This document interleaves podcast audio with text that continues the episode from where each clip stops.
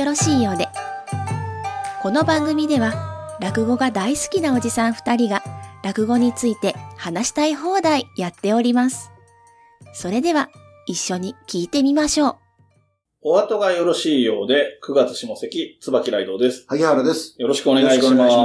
ますはい。えー、今回ね、えっ、と、冒頭でちょっとお話ししたいなと思ってるのが、はいはい。えー、僕が、ポッドキャストをいくつかやっていて、その中の一つの企画で、えっ、と、ボードゲーム屋さんに行く企画があったんですよ。うんうん。えー、くしくもね、神保町にあるスゴロク屋っていう、あれどこでしたっけ？あのー靖国通り沿いそうです。あれ、うあのー落語カフェが入ってるビルに入ってます。あ、そうか。そうあと、ボンデディとか入ってる、あのビルに入ってるんですけれども、。うんで、そこのスゴロク屋っていうところでいろいろボードゲームを見て、うんえーその後プレイしたりもしたんですけど、うんその中にね、うんうん。えーその名も、真打ちという、えーカードゲームがありまして、真打ち。はい。はい。真打ち落語カードゲーム。すごい名前だなえー二人から4人プレイで、うんうんえーと、ゲームのワンプレイの時間がおよそ20分が目安。うんうんで、対象年齢が14歳となっておりまして、えーどんなゲームかっていうと、カードをね、何種類かカードがあって、えっ、と、演目カードっていうのをそれぞれに配って、えーそれで、こう、交互、えー4人なら4人が順番に出していって、一番大きい人がそれを全部回収するみたいな、えっ、と、割とカードゲームでよくあるスタイルではあるんですけれども、これが、えー落語にちなんだ形になっておりまして、えっ、と、演目カードっていうのがまずあります。まあ、いわゆるトランプの普通の札みたいな印象です。で、それぞれに数字がついてるんですけれども、数字の小さい方からいきますと、えー、時そば、ジュゲム、看板のピン、ちはやふる、天才、えー、紙入れ、出来心、親子酒、初天神、死神、明けガラス、ラクダ、えー、100年目、小別れ、居残り左平次、分七もっとい、ボタン道路、高野高尾、芝浜。芝浜が最上級って。最上級って一番でかい数字なわけですね。で、えっ、と、これカードの細かいルールの中で、えっ、と、時そばは特殊なんですけど、一番最初の一番低い、うんうんあの、1というか2というか、そういう札なんですけれども、えー時そばって、あの、16問の数え間違いの演目なので、ひふみよってやつね。そうですね。えー、時そばは、えっ、と、3枚目のカードから14にとのカードとして扱う。うん。えーつまりそれが一番上に上がっていくうん。うんさその13の芝浜を超えていくっていうような設定があったりとか、えーこのカードをみんなで出し合って一番大きいカードを出した人が総取りっていうのを繰り返すんですけれども、それが、えっ、と、9個のシーズンとして書かれていて、えー新春だとか、えー納涼落語会とかってタイトルがついてたり、それの間に、えっ、と、えー定石の寄せ、えー末広亭は末広亭とか書いてなくて、新宿とか、そうそう。あの、お店の名前じゃないんですよね。そうそうそう。まあまあ、場所ねいろいろあるんでしょうね。うんうんうん権利とかも多分あるんでしょう。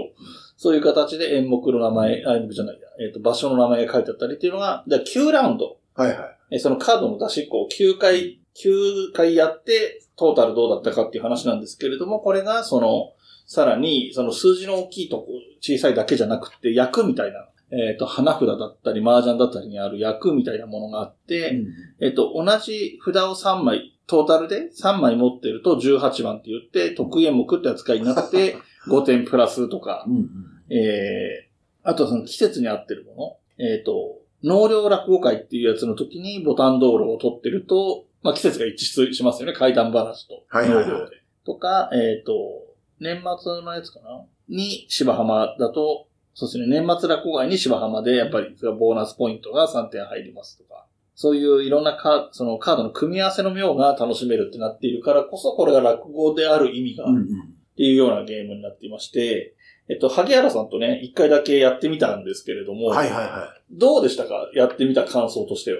あのーあれですよね。これ作ってる人、非常に落語に詳しいというか、その落語、なんていうんですか、カードに絵が描いてあるんだけど、うんその、そのネタに関する、こう、小ネタみたいな感じのね、あの、イラストが書いてあったりとか、うん。あの、してあるし、えー、あとその、本当に簡単だけど、落語のあらすじも書いてあるし、ね。あの、すごく落語愛に満ちた人が作ってくれてるんだろうな、とうんいう気がしましたね。あと、えーまあ、二人でやったんですけど、本当言うと、なんだっけ、四人4人で、最大条4人なので。件四人でやった方が多分、もっと面白いんだろうなとはそうですね。まあまあ、まあ、この手のカードゲームは2人でもできるって時は大概3人4人でやった方が面白いってものではあるので。ただその場合、あの、それなりにみんな落語にのこと知ってる人の方が多分いいでしょうね。あるいはもう全然楽知らない人4人でやるか。そうですね。あとはカードゲームがべらぼうに得意っていう人だったら、落語の知識なくても、こういう要領ねっていうのはすぐわかるとか、いうこともあるかもしれないんですけど。あの、落語に詳しいから強いわけでは全くないんだけど、ね。落語に詳しいとより楽しめるという。そうですね。楽しいっていう意味合いの方が強いかもしれないですね。はい。えこんなゲームもありましたので、まあ、あの、興味がある方はね、あの、ボードゲームショップに行くと売ってると思いますので、えーお手に取ってみるといいかもしれないですね。なんかね、ちょうどお厚さとか大きさとかがトランプと花札の中間みたいな感じなんですよね。花札ほど厚くなくてトランプより厚くて、えートランプより小さいけど花札より大きいみたいな、あそんなサイズになっておりますと。あ。はいはい。いうところなんですけれども、はいえーそろそろ本題の方に入っていきますが、これがですね、ちょっと、えー下関でやるとなると、だいぶタイムリーさには欠けてしまうんですけれども、うんうん。えっと、8月に発売された月刊誌東京人という、うんうん。えー月刊誌でいいんですかね。あいいんでしょう。あはいはい。はい。えー東京人の9月号というのが出てまして、えーまあ、表紙に書いてあるところいくつか読んでいきますと、都内定石の歴史から続々と誕生する小さな演芸場まで、えーで、特集が、えー東京和芸の生命線寄せというのがメインタイトルですかね。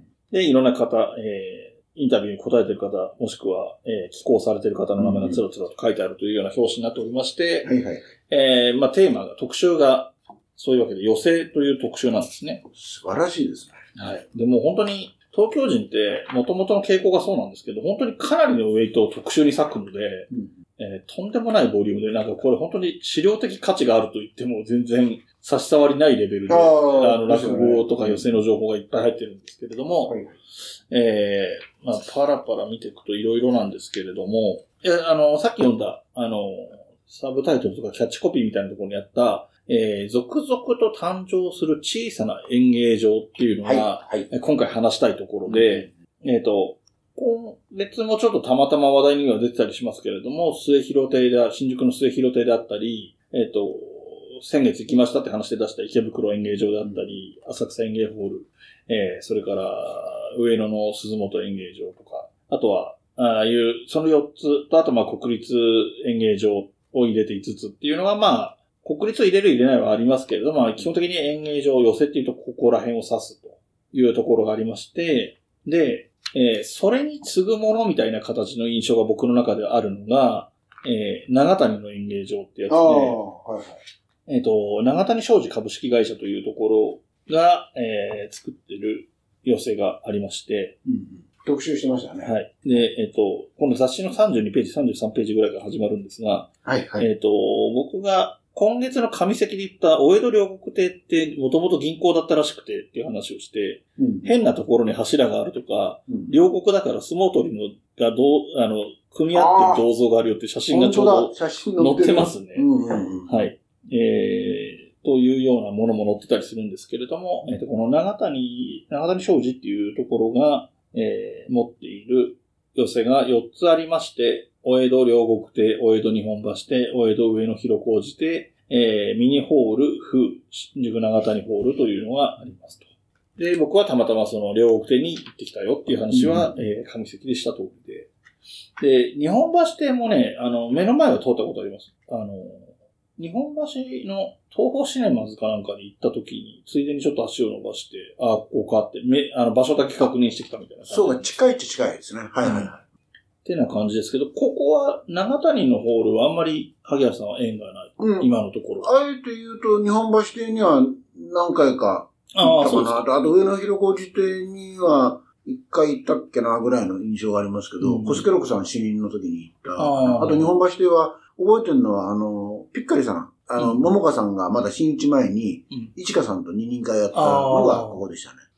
あじゃあ、まあまあ、なんだ、特に熱心にってわけない、うんではないけど、その落語会を、はいはいはに行くと、たまたまそこでやっているということがあったというよそうな感じですかね。はい。い。それでね、これうん面白いなと思ったのが、うん。その、まあ、小さい寄せっていうことで、うんうん。あの、50ページから、うんあの、小さい寄せを特集してるじゃないですか。うん。その石亭さんにね、話聞いて、はい。えー、その、牧亭とうん、ババンバと、うん。えー、道楽亭と焼き餅と。うん。で、その次からは、うん。これ作りをわざとこうしてると思うんだけど、あの、落語家さんがおすすめするうん。小さい寄せそうです、を紹介してて、はい。えーで、あの、三遊亭ポンタさん。まあ、あの、椿さんもおっしゃってた、おお名前出してましたけど、うん。ポンタさんが、あのーここ、こんな寄せがありますよ。で、その後、あの、た田辺一華さん、うん。えー、た桂武千代さん、で、立川孫子さんかな？4人が紹介してて。うんで、この4人の紹介してるのと、さっき言ったその、雑誌として石庭を紹介してる、あの、4つの小さい寄せと、うんちょっとダブルもあったりしてね。ああ、そうです、ね。そこがちょっと、あの、まあ、ああ、構成がってこと。面白いというか、ちょっと微妙な気がしないではないんだけど、あまあでもこの出てくる、えー都合何件かな？あの、非常にこう、個性的なうん。というかユニークなところが多くって、えー、まあ私も、えー、もう全全部はもちろん行きてないんでね、ちょっと行きたいなというところが多々ありました。はい。えー、で、ちょっとね、そういうところも含めまして、順番にちょっと見ていこうかなと思うんですけれども、で、まあ行ったことあるとかないとかっていう話をしていこうかなと思うんですけれども、えっ、と、石庭さんにインタビューしてるところからでいくと、うん。僕で、えー向島僕で、えー場所が向島で、えっ、と、墨ですね。墨に、えーあはい。亭という、三遊亭とかの亭ですね。えー、と、ここは、で講談がメインですよ、相談がメインだからか、うんそっかそっか。こういったことはないですないですねですでもこれ読むと行きたくなりますね。すごく良さそうな感じがする。場所も良さそうですね。場所もいいねでね。はい。2階にあるのか、とても。なんかこの、まあ、関亭さんが竹口さんって方なんですけど、うん。えー園芸評論家、園芸研究家で、で、これを始めたっていう、いうことなんですよね。うんだから、まあ、あの、で、もちろん、あの、これでメインにはしてらっしゃらないと思うんですけど、うんあの、まあ、好きが高じてやってらっしゃると思うんだろう、思う思うんですけどね、勝手に思ってるんだけど、いや、こういうのや、やれたらいいだろうなとちょっとね、あ思いますね。個人的に思いましたね。わかります。はい。で、このぐらいのペースで次々行こはい、うかなと思ってはい、ますが、はい、はい。えー次が、えー高田の馬場のババンバ。はい。えっ、と、ババンがひらがなで、最後のバは場所のバですね。えーこれ、割と最近言った話を萩原さんされてましたよね。先月かなんか。何回か言ってますね。はいあの、最近で言うと、あの、架橋さんのね、うん、あ、そう新聞で架橋さんの、あの、初めてのうん独演会がここだったんで、うん他にもちょっと行ったりして、ここは、あの、高田馬場の駅からうん、歩いて10分はかかんないかな。あの、うん最初行った時は、え、ここかっていう感じだったんですけど、でも、いもう一回分かってからは、あの、本当行く道がね、ちょっといい感じの距離感なんで、うんこう、ワクワクしながら行くっていうのかな。あの、そうですね。やっ駅前の目の前にあるよりはちょっと歩くぐらいがいいですよね。あと帰りもね、うんちょっと思い出しながらみたいな。いい感じなのよ。で、ただ問題は、うんあの、ビルの3階にあるので、うん。ちょっとね、そのうち歩くのが辛くなるなと。あ、階段ってこと？階段、階段しかないの。ああ、そうなんだ。それなのがちょっと辛いんですけど、ただ本当にここ、こじんまりとしたいい感じの場所で、うんあの、場内もね。うん。で、なんかあの、芸人さんによると、がツイッターなんかで書いてるけど、あの、楽屋が、あの、決して広くはないんでしょうけど、うん使い入れがいいというか、うんなんかいい感じの楽屋らしいですよ。楽屋用にちゃんとスペースを取ってるってことでしょうなんか、楽屋ないから、ここの廊下を楽屋として使ってくださいみたいなこと多いと思うんですよ。なんかああ廊下とかね。えーそういう意味ではいいかもしれないですね。でここね、最初はね、僕の印象だとね、土日がの会が多くって、なかなかちょっと行きづらいな。私、あああ、土日はなるほどの、自宅からあんまり都内にまあ近い出るのは方じゃない。あれ、特に、うん、そうそう、近くないから、あれなんですけど、そなんか最近はね、さっきの架橋さんもそうだけど、平日の夜、うん会社帰りに行けるなといううん会が増えてきてて、うんあの個人的にはありがたいなと思っております。で、あれ、あのーえー、菊之丞さんが会をやったりとかね、うん割と、なんだろうな、あのーこのキャパシティでやるんですかみたいなね。うんえー決して大きくないから、40席ぐらいだから。うんで、あるいは、東月さん拍手しようがやったりとか、えあの、いや、動員力から考えて、なかなか難しい、あの、ね。チケット取るの大変じゃないですか、みたいな感じのね、うんえー人たちもやってらっしゃいます。で、続きまして、えー、新宿2丁目道楽亭。えこちらについても、萩原さん言ってらっしゃったし、移転騒ぎがあった時にも あの、話題にね、この番組でも話題にしてたと思うんですけれども。あのーまあ、非常にキャラクターの個性の強い橋本さんという方がうんやってるらしいんですけど、あのーえっとね、要するに、まあコロナの問題だと思うんですけど、家賃問題が生じて出なきゃいけなくなったと。で、ついてはその、で、それに伴っていろいろお金がかかるからっていうんで、クラファンを立ち上げたんですよね。はいはい。で、まあ、クラファンでそれなりにお金集まったんだけど、結局、家賃交渉が収まって、うんえー、てかまあ、なんとか無理やり話をつけたのかな。それで、結局、あの、引っ越さなくて済みましたと。うん前からやりますと。前からのところでやりますと。うんで、えっと、お金、集まったお金はだから、え楽屋とか、あの、台所周りとかの、うんまあ、ブラッシュアップっていうんですかそれに、あの、使えますっていうことで、うんえー、いうことになりましたね。で、私はこれ、例えば、こちらくさんの独演会に行ったりとか、うんえー、それこそあれですよ。あの、えー、女性3人の落語会で、あの、古今亭祐介さんがその前の名前で出てた時の会に行ったりとかですね、えー、何回、まあ、そんなに頻繁じゃないけど何回か行ってて、でうん、会社が神保町なので、これ新宿にあるっていうのは結構近いんですよ、ね。あなるほど。だから割と行きやすく、行ってます。で、えー、本当にね、そもそもはこれバーなんですかね。だから、はい。決してキャパシティ大きくはないんです。あの、ちょ、ちょっと直感的に、あ、あの、裏付けを言わずなしに言いますけど、20人ぐらいの、ほんとちっちゃいね、うんえー、会だと思う、あの、席だと思うんですけども、うん逆にそれが非常にいい感じで、えー、なんか楽しい会ですね。なる。僕は、なんか割かし近くに住んでる割には縁がなくて行けてないあーそうなんですねところなんですけれども。まあ、新宿2丁目っていうとね、あの、末広亭とも位置関係が近いので、うんうんだからやっぱり見たい会があると行くことはあるかもしれないけど、道楽亭に行ってみようっていう、い一度、一度行っとこうみたいなことだとなかなかタイミングがないと難しいかなっていう気がしますね。まあ、末広亭があるんだったら末広亭行こうかなとかなっちゃうか。はい。で、えー次も、宮原さんがおなじみの、えー秋葉原落語小料理焼き餅。はいはいはい。こちらもね、何度も紹介していただいているところではあるんですけど。そうそう、もともとあの、日本テレビで商店のディレクターをやってた女性の方が、えっと、2016年かな、うん。えっと、6年、だから6年前に、あの、オープンしたお店なんですよ。うん。ほんで、まあ、文字通りあの、落語小料理焼き餅っていうことで、うんまさにその料理を食べながら、えーまあ、正確に言うと食べた後か、うん。まあ、ディナーショーっぽい感じで、芸人さんの、えー、落語が聞ける、えーあるいは、あ芸人さんの芸が見られる非常にね、いい感じで、で、あの、綺麗な、きっちりした講座があって、で、それをそのカウンターや、あの、えーなんだ、一席、あの、つあのテーブル席からうん。見るという形になってまして、ここも、なん、満席になったら40人ぐらい入れるのかな。まあ今コロナの問題もあるから、なかなか難しいと思うんですけど、えー、で、もちろんこのコロナで、なかなかね、大変な状況だったみたいですけども、なんとか乗り切ってやってらっしゃいますね。で、面白いのはね、これ調べれば出てくるんですけど、うん基本的にはこの焼き餅のおかみさんはねうん、焼き餅おかみっていうふうに対外的に出てるんですよ。はいはいはい。で、この東京人も焼き餅おかみで出てるでしょ、うんうん本名出し出してないと思うんですけど。ほんで、あの、かつてね、東京新聞にもこの焼き餅の、あの、記事が載ってたんだけど、うんその時もね、焼き餅おかみで確か出てたんですよ。うんだからそういうふうにもブランディングしてるんだなと。まあまあ、言ってみれば芸名に近いそうそうそうそう。この焼き餅おかみ自体が。で、もちろん焼き餅で検索どんどんかけていくと、あの、オープン当時とか、あの、ご本名で記事に出てるはずなんで、うん私もごお名前見た曲はあるんですけども、まあ、まあまあ今はこれで通してるみたいですあね。れですよね。だからその、なんだろう、本名を隠したくてっていうことじゃなくて、芸名みたいなのを名乗ってるっていうニュアンスに近いんでしょうね、きっとね。こう何しろね、上りがその春風亭昇太さんから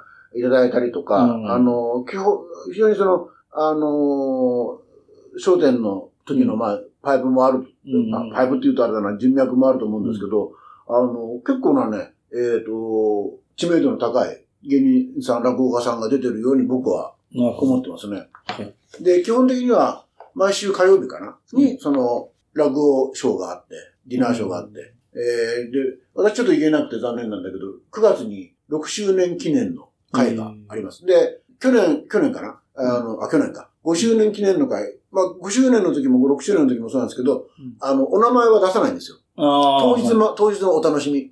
っていうことで、えー誰が出るんだろうと思ったらね、去年は、あの、去年は行けたんですけど、うん林家正蔵でした。ああ、おっしゃってましたね。そうそうそうこの番組でも。だ今今年誰が出るんだろうってすごい楽しみだったんですけど、ちょっとね、別件があっていけないなと。非常に残念。正蔵師匠がいらっしゃった時に話してたのが、あの、裏口とかがあるわけじゃないから、バレちゃうっていう、そうサプライズって言ってもバレちゃうよ。バレちゃうんじゃねえよっていうね。ううんん。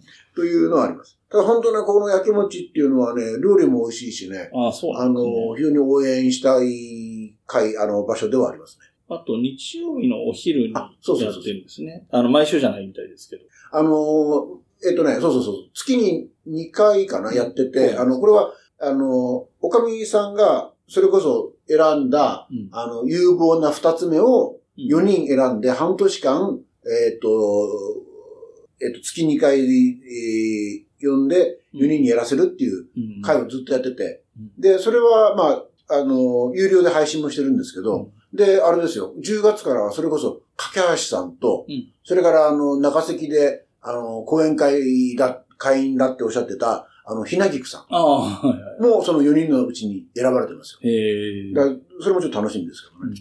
あの、清彦さんが選ばれたりした時もあって。なかなかあの、面白かったですね。で、えっと、ここまでが、その、えっと、石庭インタビューはいはいでのページに記載されている小さめの、えー、なんですか、小さな演芸場で、えっと、ここからは落語家さん、話し家さんが紹介しているというところで、えっと、最初が、えー、三遊亭ポンタさん、えーえー五代目円楽一門会の方そうですね。はい。が紹介しているのが、亀戸の、えー亀戸梅屋敷と、えー池の畑の池の畑忍亭と、えー上中里の梶原、い梶原かな？いろは亭うんの3席なんですけれども、萩原さん、この中で行ったことあるところはありますか？ないんですよ。ああ。僕もね、つい、割と去年まではどれも行ったことなかったですけども、今年に入ってから、えー池の畑の忍亭に縁があって行ってきて、うんうん。ここはあれですよね。えっ、と、好楽師匠のご自宅ですね。うんの1階の、多分もともと1階のリビングだったところ、まあ、あの、お弟子さんを取ってたりする職業なんで、広めに取ってある、えーリビングだったところを多分改装して、え、じゃあ、普通に行くともう普通のお家あの、普通の玄関みたいな感本当にそうなんだ。じで、あとく、あの、時間が深くなってくると、あんあと、あ、天気が悪かったからかな。雨戸閉めたりとかしてました、中入りで。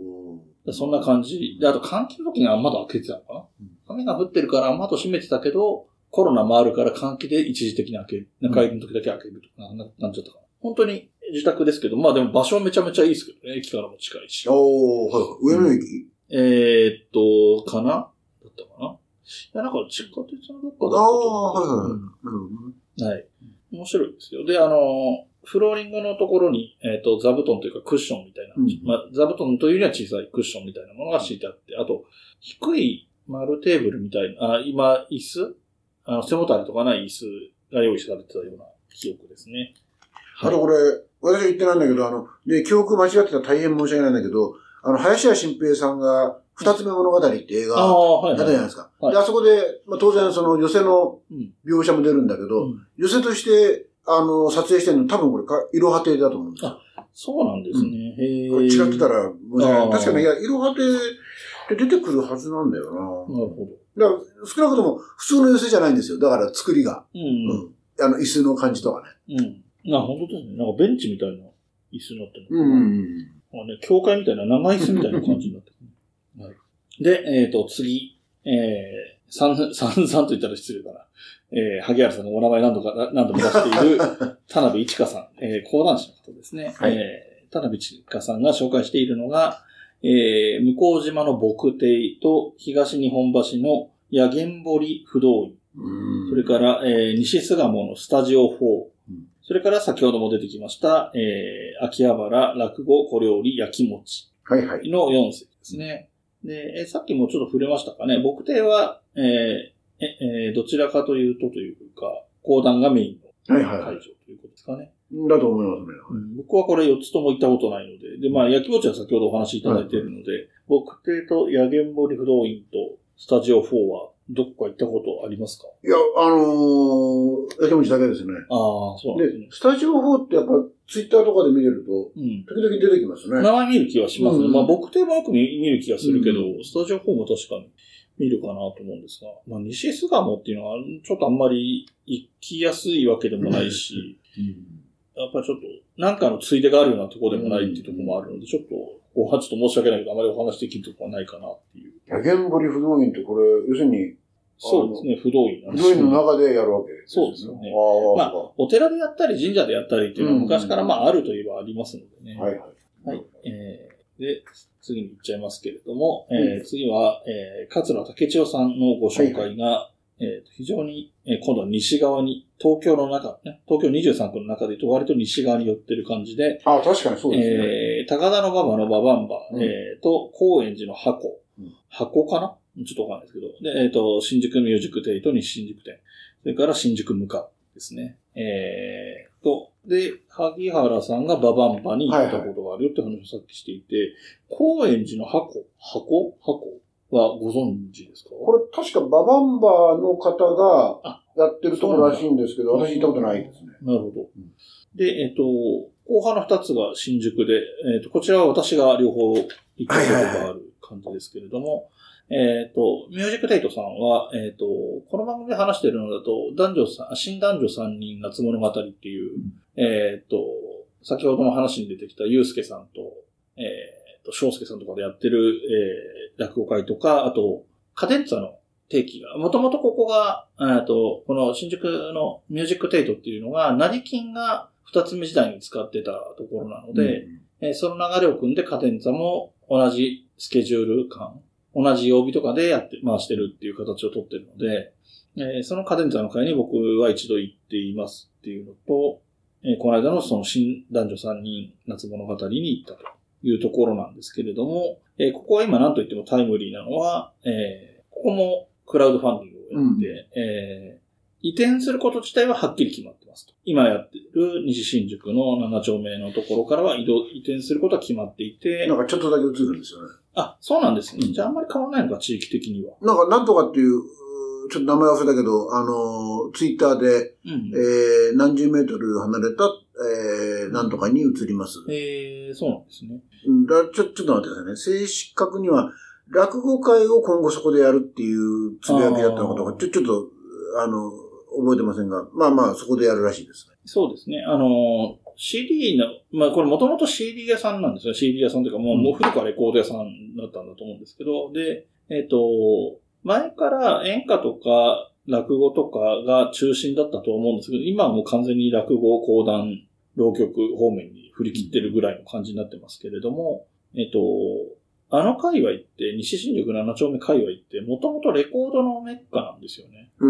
あの、まあ、神保町は書店とかね、あの、秋葉原の電気街っていうほどでかくはないんですけど、今でもビジュアル系のインディーズのレコードとかのレコード発売とかをすると、あの、ゴスロリファッションの女の子が行列を作ったりするようなところがあったりするようなところで、その中に、えーこういう落語の、えー CD とかを扱ってるお店もあるというところでして、で、やっぱり CD の売り上げが良くないということもあるので、えー落語会をや、の会場っていう意識を高めて、だからおそらく CD とかは、どのぐらい仕入れるかわかんないですけど、ある分を売っていくってことなのかもしれないですよね。この辺はもう完全に憶測なので、うん。えーミュージックテープさん、ツイッターもやってますので、はいはいはあのーね、荒川義義さんの動画とかも上がってましたけど、CD 買いに行ってくれましたみたいなのが上がってましたけど、えーご確認いただいた方がいいかなとは思います。というところなんですけど、何かありますか？い。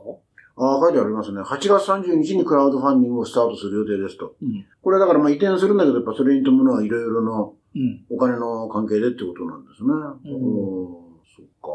はいはい、はい。移転先のことは、うんちょっとパッとは見つからない感じですかね。えっとね、あ、え、ちょっと待ってください。はいえっと、ミュージックテイトさんのね、あの、まあ、中の人のあれですけど、8月20日付のやつでね、うんここの大家さんは出て行けとは言ってませんでしたそ。読んだけど。はい。僕の勘違いで感情的になって大変大げさにな、えー大げさに言ってしまいました。ここに訂正してお詫びします。申し訳ございませんでした。会社の方で9月に退去するというた退去届を出していたのを確認せずに出してしまいました。すべて僕の早とちりでした。ってなことらしいですよ。で、出るは出ると。まあ、出るは出る、みたいな。で、それをだから書いてる方が、うん。うん。あの、そこを知らずに出ることになってるみたいな話を聞いて、追い出されたみたいな感じで受け取ったのかもしれないっていうようなことですよね。そっか、そっか。はいはいはい。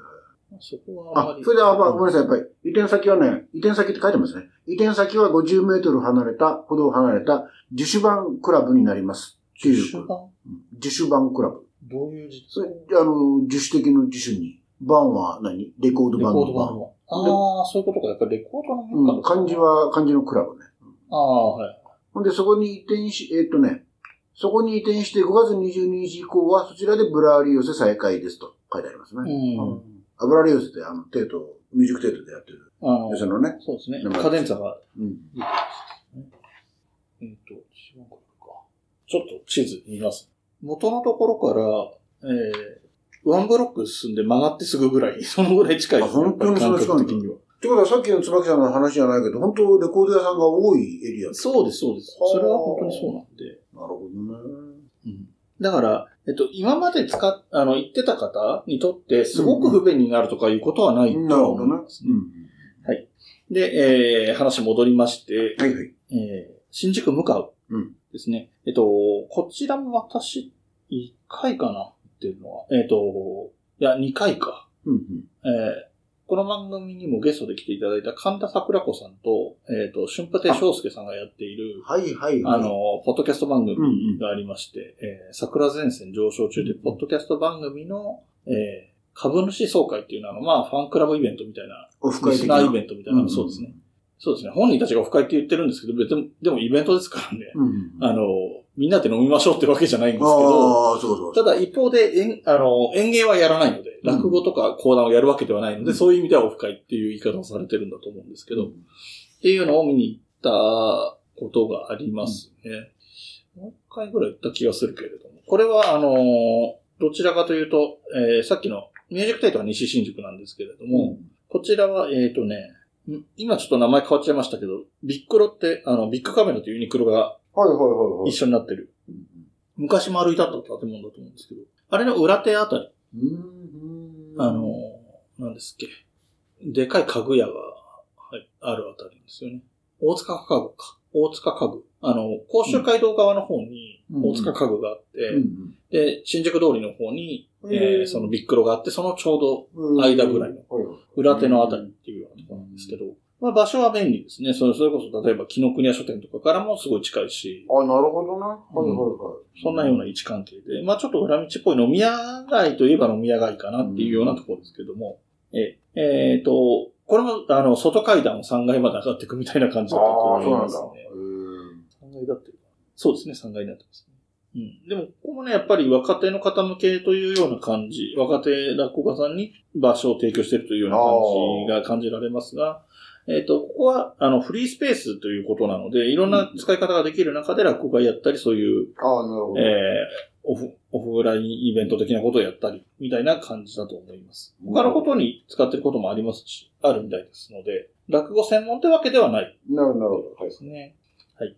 で、続きまして、これ最後ですね。えー、立川流の立川寸志さんがご紹介しているところが、えー、3個ありまして、えー、神田連雀亭と、えー、神田連雀亭はいいですね。神田連雀ですね。で、えっ、と、板橋、板橋の徳丸三好亭、うん。それから、えっ、と、神楽坂の氷と、えー、新宿二丁目の道楽亭。はいはい。ということで、えっ、と、徳丸三好亭っていうのはご存知いや、僕初めて知知りました。僕もここは全く知らなくて、うん。で、道楽亭は先ほど萩原さんが話してくれたはいはいっていう流れで、で、まあ、レンジャー亭はちょっと、あの、話が比較的いろいろできそうかなと思うので、後に回しますけれども、えっと、氷っていうのは、えっと、この番組に吉場さんがゲストに来てくれた時に、僕はそのゲストをお迎えする前に見に行ったのがこの氷っていう、おー、はいはいはい。えー、神楽坂の、えっと、民家みたいな感じのところですねこ。れ写真見たらすごくいい感じじゃないですか。そうなんですよ。で、こういう形で椅子が設置されていて、まあ、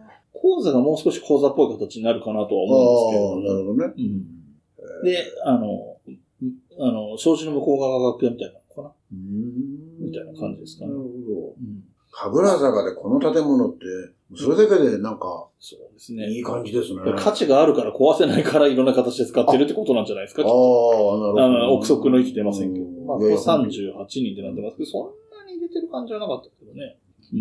で、えっ、と、話の順番を最後に持ってきましたのが、えー神田の連雀亭。はいはいはい。えー今収録してるこの場所からも頑張れば歩いていけるという、えーところにありますが、えー神田須田町ですね。はいはい。にありまして、えっ、と、有名な蕎麦屋さんの蓮向かいぐらいですか。うんで、ここは、えっ、と、もともと落語家の方が始めたとあころですよね。あ、らしいですね。はいはい。で今はもうその方手の手を離れてはしまってはいるみたいなんですけれども、で、えっ、と、条件としては二つ目までしか出られない。ああ、らしいですね。はいはい。で、えっ、と、朝の11時から3人出演するワイン、ワンコイン寄せと、うんうんあ、10時半からかな。毎日10時半からのワイン、ワンコイン寄せと、えっ、と、12時からの4人出演して、えー、1000円 ?1500 円というような形で、だから、えっ、と、1日、1日というか昼間に数時間居続けて、7人見ても、うんえー数千円みたいなレベルで、えー見られる。千数千円とか千五百円とかなで見られるってことで、僕もだからこれ割と、あの、やっぱり土日ぐらいしか行けないので、うん土日に誰が出てるかをチェックしたりはしていて、ああ、なるほどね。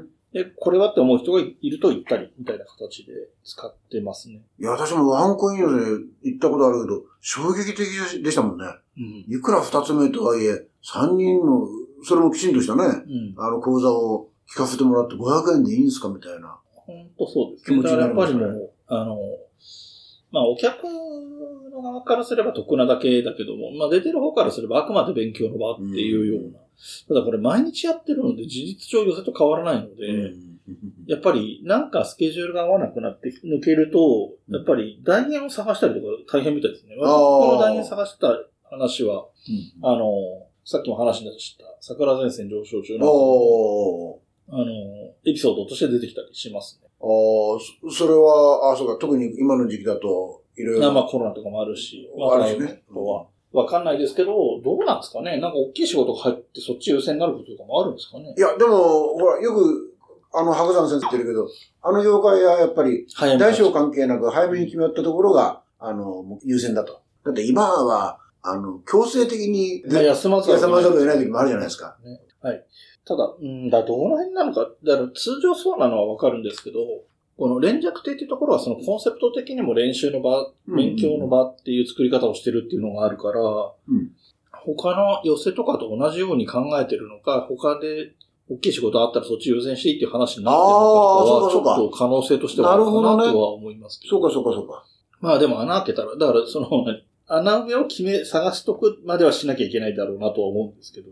僕はあの、ここであれですよ、えっと、新風亭、えっと、銚子さんか。うん。初めて見たのがここで、うん。ああ、噂通りうまいなと思ったし、うんあと、、一華、もう名前何回も言って申し訳ないけど、田辺一華さんが出る、出た時は、ここ確か満員になったんですよね。うん。もちろんキャパシティそんな大きくはないんだけど、うんで、やっぱすげえなと思ったり。あの、桜子さんもここで見ましたね。ああ、そうでしたね。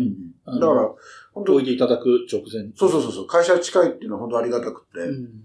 あで僕はだからそういう意味で言うと、ポンタさんをうん。見て、きポンタさん気になるなって思ったのは連弱亭がきっかけです、ああ、なるほどね。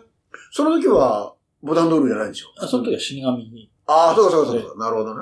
はい。で、えっ、と、あと、この今、この雑誌自体をくまなく読んだわけじゃないので、全く出てきてないかどうかはちょっとわかんないんですけれども、気になってる寄せの話をもうちょっとだけしたくて、はいはいはい。えあ出てきてるのは、出てきてるのが分かってるのは渋谷落語ですね。あ、しぶらくね。はいはい。えっ、と、渋谷の丸山町の方にあるユーロスペース、ユーロライブかな？うんうんうん。うんで、えー、だからもともと映画館だった劇場を使って落語会をやっていて、で、これが毎月定期的に5日間でした。かな？あの、月の頭の方ですよね。そうですね。やってるっていうのがありまして、えー、もうここも私もなんかちょいちょい行ってたりはしますと。あの、サンキュー達夫さんがキュレーターでやってらっしゃる。そうですね。はい。あ、そうそう。だから、えっ、と、おしゃべりロクターの会っていうのが毎回あるんですけど、うんうんあれは確か2回連続行ってます。あれも安いので、うんあの、一人しか出ないということもあって1000円とかなんで、割と行きやすいといえば行きやすい。もう完全に六田さんのもう独演会なわけです。そうですねまあ、独演会ですし、一席ですし、あ、一席なんだ。あの、サンキュー達夫さんが最初に出てきて、その、なんか、前回のアンケート。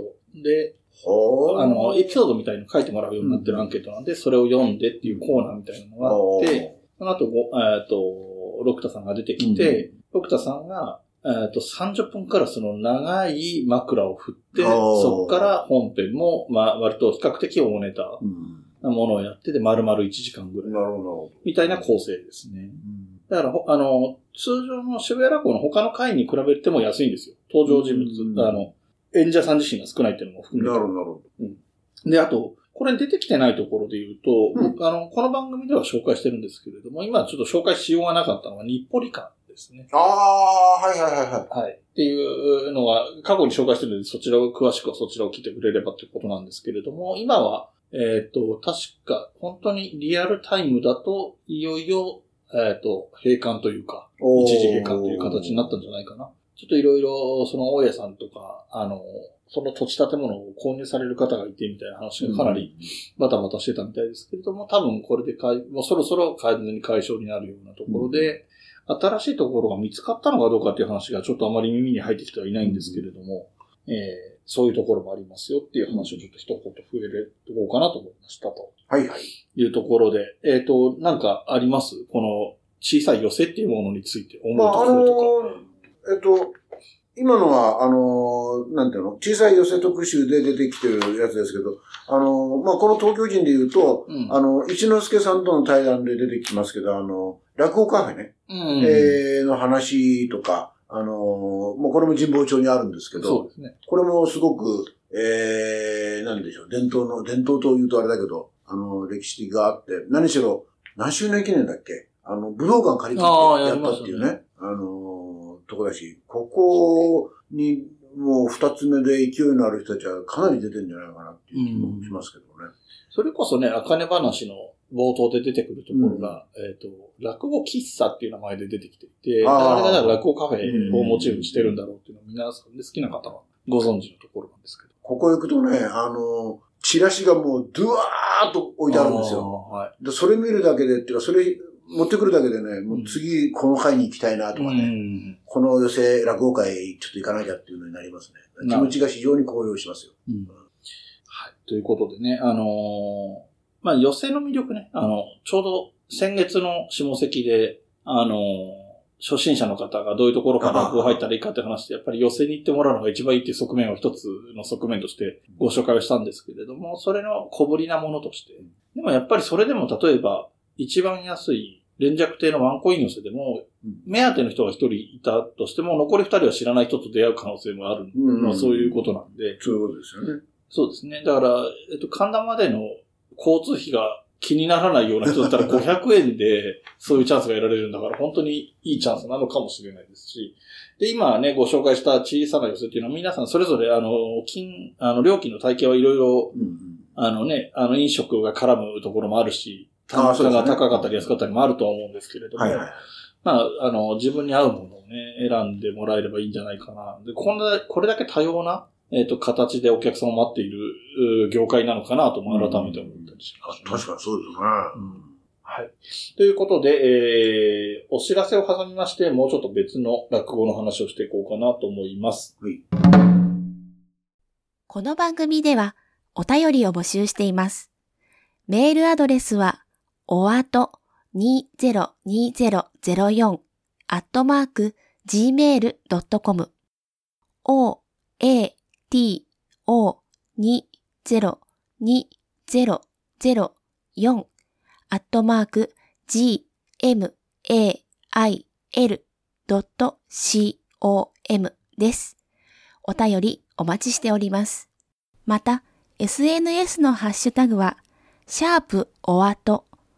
おあとはひらがな3文字です。こちらもよろしくお願いします。はい。ということで、えー、本当に最後、軽くなんですけれども、えー、あかね話ですね。えー、前回も話を、前回はね、もうちょっとメインで特集っぽく話しましたけど、うん今回は2巻が出ましたよというところで軽くお話ししていこうと思うんですけれども、はいはい。えー、これ8月に出たんですよ。そうですね、えー、奥付け見ると、8月9日ですね。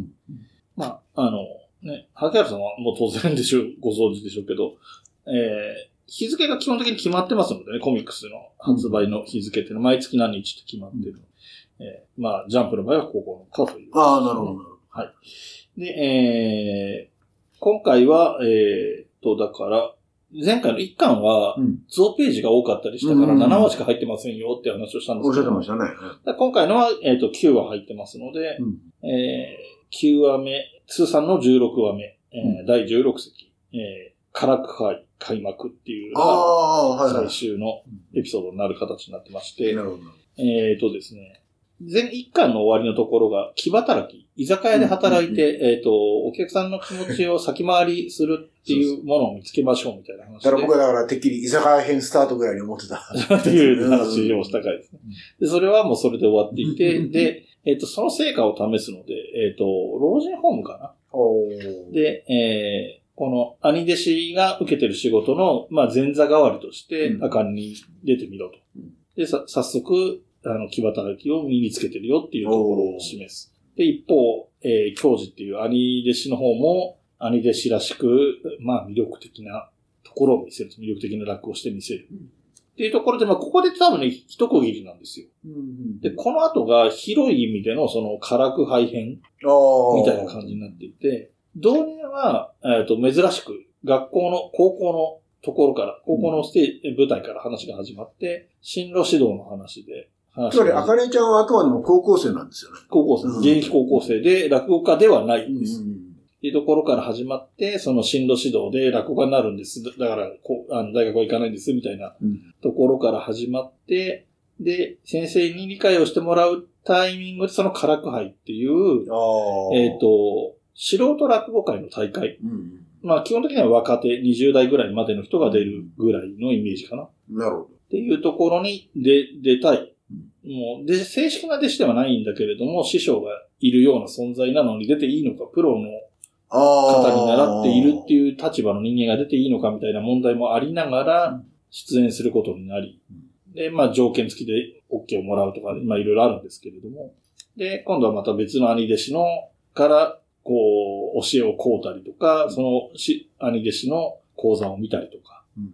そういうくだりがあって、で、大会に、えー、予選決勝ってあるんですけど、予選も決勝も、えー、ジュゲムでやらなきゃいけないっていうのが、うん。師匠から出された条件なんです。そのあ、出ていい代わりに、それは師匠の縛りなんですね。そう、だから他の方は全然関係ない。うん。他の出演者は全然関係ないんですけれども、なるほど。師匠からお前は予選も決勝もジュゲムじゃなきゃダメっていう条件をつけられて、で、兄弟子にジュゲムのことを相談したりとかっていうのがあったりなる、ほで、えー、大会が始まるとなってくると、えー、落語のね、記者さんも出てきたり、ど。うんえー、これも月間落語記者ってなってますので、まあもう事実上か東京かわらばんかなっていうぐらいなんですが、なるほで、えっ、と、から会やってるのは、えー、なんて書いたかな。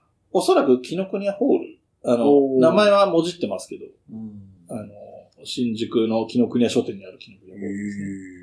へでやってるっていう設定のようです。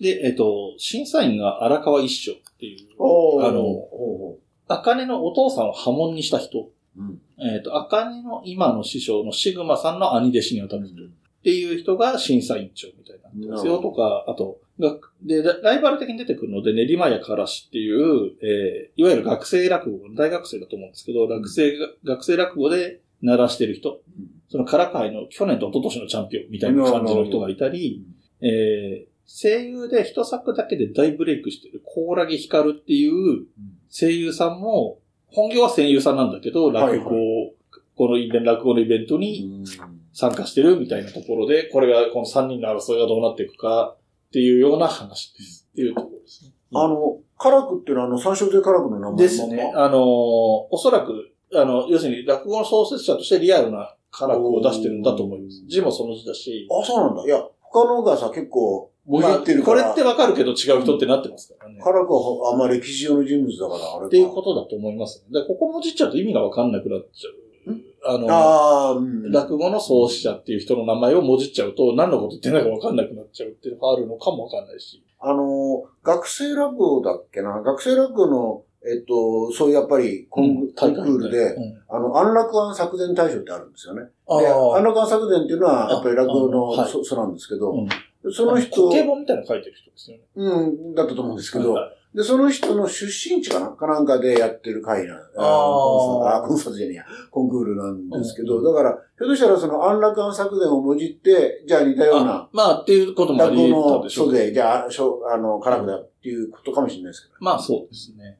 な感じになってまして、えっと、今回はね、帯が、えっと、前回はワンピースの小田栄一郎だったんですよ。はいはいは一家の帯ね。あの、多分、その漫画家さんの師匠かなんかに当たるんでしょう。師匠っていうか、そこのアシスタントだったんじゃないですか？あーあの、絵の、絵を描いてる人がそうなのかな、うんストーリーと絵と別の人が描いてるんで。で、えーで、あと、あの、小田一郎さんはもともと落語がすごい好きなので、ああ、そうなんですか。うんあの、ワンピースの漫画の中にも落語モチーフのネタとか出てきたりするタイプの人なんで、はい。っていうのが一巻の帯だったんですけど、うん二巻は、えーエヴァンゲリオンシリーズの庵野秀明さん。えそうなの？はい。すごい大物続くね。ですええだから落語好きってのはやっぱり、あんまり口にする機会がないだけで、いるはいるんでしょう。え、安野さんも落語好きなんですか？じゃないですかちょっとわかんないですけど、えええっすごいね。と、えーでもそうでなきゃ、漫画家さんか誰かと接点があるか、そうですね。あんまりそうな気はしないですけど、落語好きかってことですよね。えー基本は性で表情と言葉だけが銅の落語、その落語のを感情の流れによる物語の構成力とキャラと背景吹き出しと擬音による漫画でしかできない表現で、えー少年ジャンプの王道として面白く描いていてすごいですと。めちゃめちゃ褒めてるじゃない。うんぜひご一読をとへえ。なってます。おでね、あとね、ちょっと面白いのが、えっ、と、まあ、表の表紙はまあ、よくあるような表紙で、うんで、裏は登場人物、サブキャラみたいなのを今回は、えっ、と、荒川教授っていううん兄弟子が紹介されてるんですが、これカバー取りますと、中は、えっ、と、三色印刷っていうんですかね。えっ、と、こんなような、同じデザインなんですけれども、三色印刷。まあ一応カラーにはなってるんですけど、裏がですね、えーこれは、レオンっていう映画のおポスターのパロディなんですね。うんで、これちなみに一巻は、えっ、と、男は辛いよのパロディです。おー、なるほど、なるほど。えー師匠の荒川シグマと茜の二人が、レオンという映画のポスターのパロディのような形でポーズをしてるっていうのがあって、えっ、と、確か一巻は茜が、あの、仁義を切る、あの、おおひけなすってみたいなうんポーズでっていうのだったと思います。なるほど。こんな小ネタもありつつですね。で、あとあれですね、あの、ケーキさんの記事も載ってみようかな。うんそうですね。えっ、と、あかねと学ぶ落語入門教えてケーキ兄さん。あケーキ兄さんか。で、えー、下げとか枕とか落語界の、あ落語世界の住人、ジュゲヌっていうのが紹介されてて、えー、落語世界の住人っていうのはまあ、ハッツァンクマさんとか、横丁のご隠居さんとかそういうことですね。まあ、下げ枕はこの番組聞いてくださってる方はさすがに分かってるかなとは思うんですけど。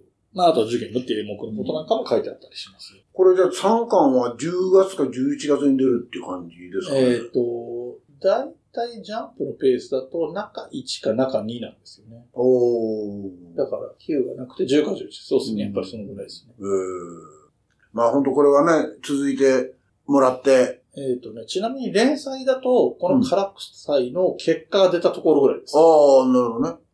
ちょうど面白い。それで、それでどうなるっていうところで非常に次回が楽しみっていうところで、お盆の休載、けあの、発売のない週ああ。挟んでみたいな感じだったかな。え何しろあの、前も言ったけど、あの、キャプテン翼のね、落語版になってほしいなと。そうですね。思いますからまあ、キャプテン翼はちょっと、世界レベルだからな。いや、世界レベルにならなくていいのよ。あの、日本レベルでいいのよ。でも、あの、前にも言いましたけど、その、その時その時でヒカルの5だったり、アイシールド21だったりっていう、その、普段はあんまり注目を集めないような囲碁とかアメフトみたいなものも、ジャンプで連載してる時だけは、あの、子供たちに人気になったりはするので、はいはい。そこは十分期待できるかなとは思ってたりしますと。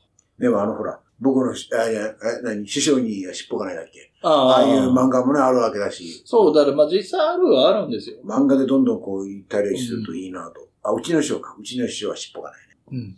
とかね。あと、さっきも言った女子楽とかっていうのも、もうちょっと前の作品なんですけど、意外とあったりはするんですよね。